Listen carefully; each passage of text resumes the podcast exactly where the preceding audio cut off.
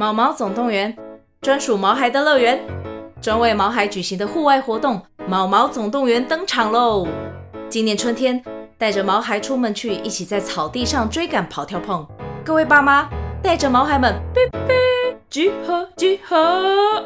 三月二十三号与二十四号，台北大佳河滨公园八号水门，毛毛总动员，专属毛孩的乐园。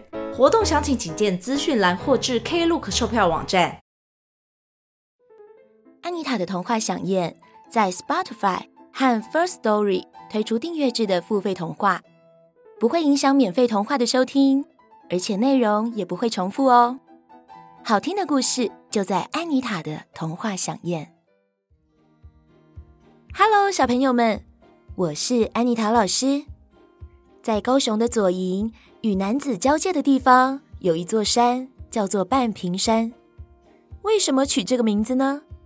其实有一个特别的故事，今天安妮塔老师就准备了这个故事要跟大家分享。这个故事叫做《卖大饼的仙人》。很久很久以前，在这座高山上住着一位仙人。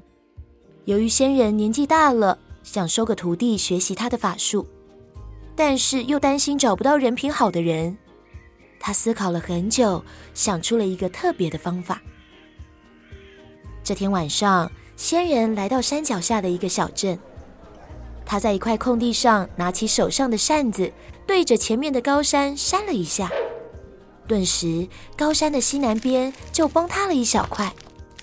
落下来的土石则被仙人变成一块块的大饼，堆得像一座小山那么高，散发出阵阵的香味。仙人在这堆大饼前面立起一块木牌，上面写着：“一文钱买一个，两文钱随意拿。”等到仙人准备好这些，也已经天亮了。早起的民众开始出门走在街上。有一名农夫经过，被大饼的香味吸引了过来。他看了看木牌上的字。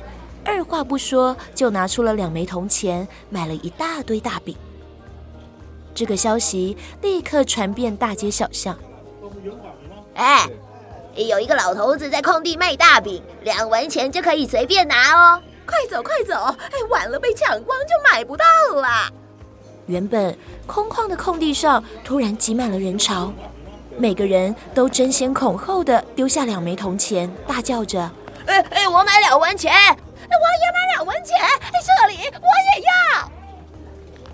大家也不管仙人有没有回答，便大把大把的抓起大饼，先吃下几个，再把其他的塞进自己的口袋、裤袋、帽子等各种能装东西的物品里。甚至有人准备了一个又一个的袋子，将大饼装得满满的带回家。仙人看到这样的情况，心中遗憾的想着。这么多的人，为什么就没有一个懂得知足的人呢？这些像小山一样高的大饼，一下子就被贪心的民众抢光了。而仙人也不气馁，第二天同样用扇子扇下高山的一角，变出了更大堆的饼，继续掀起民众抢购的热潮。民众们开心买完大饼后，还私下调侃仙人。哎呀，居然只要多给一文钱就可以随便拿，真是个大傻瓜！就是啊。就这样过了好几天，仙人面前的铜钱越来越多，背后的高山崩塌的一侧也越来越大，却依然没有让仙人满意的人出现。看到这些贪心的人，仙人觉得非常失望。他决定，如果今天还是没有合适的人选，就要换个城镇再试试看。这时，人群中突然挤进一位穿着朴实的少年。少年看了看木牌，又看了看那些抢着买大饼的人，然后从口袋中掏出一枚铜钱，很有礼貌地说：“老爷爷，我要买一个大饼。”仙人还没回答，旁边的人七嘴八舌地说。哎，年轻人，两文钱就可以随便拿，你怎么只拿一文钱买一个大饼啊？哎，是不是身上没带钱？我借你一文钱，哎，不拿白不拿。哎呀，这个年轻人脑子真不聪明啊！但少年完全不理会旁边的人说的话，双手接过仙人给他的饼，一口一口慢慢吃。吃完饼后，少年又掏出一文钱说：“老爷爷，我还要再买一个大饼带回家。”旁观的人简直不敢相信，忍不住开始笑他。哎，你这个人真的是脑袋有问题！这也太笨了吧！两文钱只买两个饼，笑死我啦！少年也不在意别人的嘲笑，拿出荷叶将大饼包好。准备转身离开，仙人拉住少年，笑眯眯的问他：“孩子，你既然有两文钱，为什么不像其他人一样，直接给我两文钱，然后多拿一些回去呢？”前两天我就看到您在这卖大饼了，看你每天做了这么多的饼，却被大家占便宜，只能赚到几文钱，我实在觉得不忍心。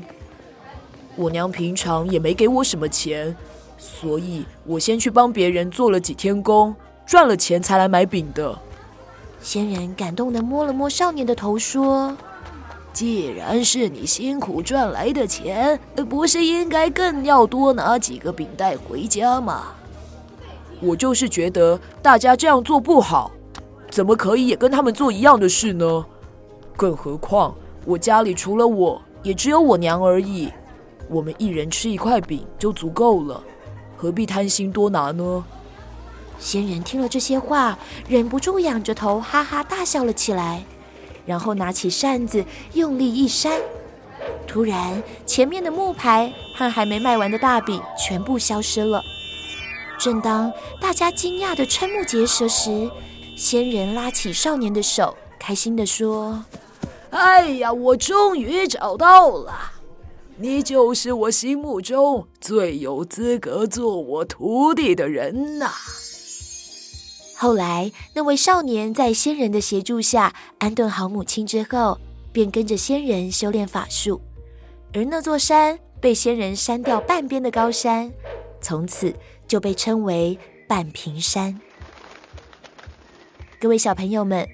如果是你们，会像故事里的民众一样，给两文钱拿很多的饼回家，还是像少年一样，用两文钱只买两个饼呢？虽然大家都觉得这个少年很笨，可是不贪小便宜，知道人家做饼的辛苦，知道满足的人，才是真正难能可贵的。今天的故事就说到这边，我们下次再见喽，拜拜。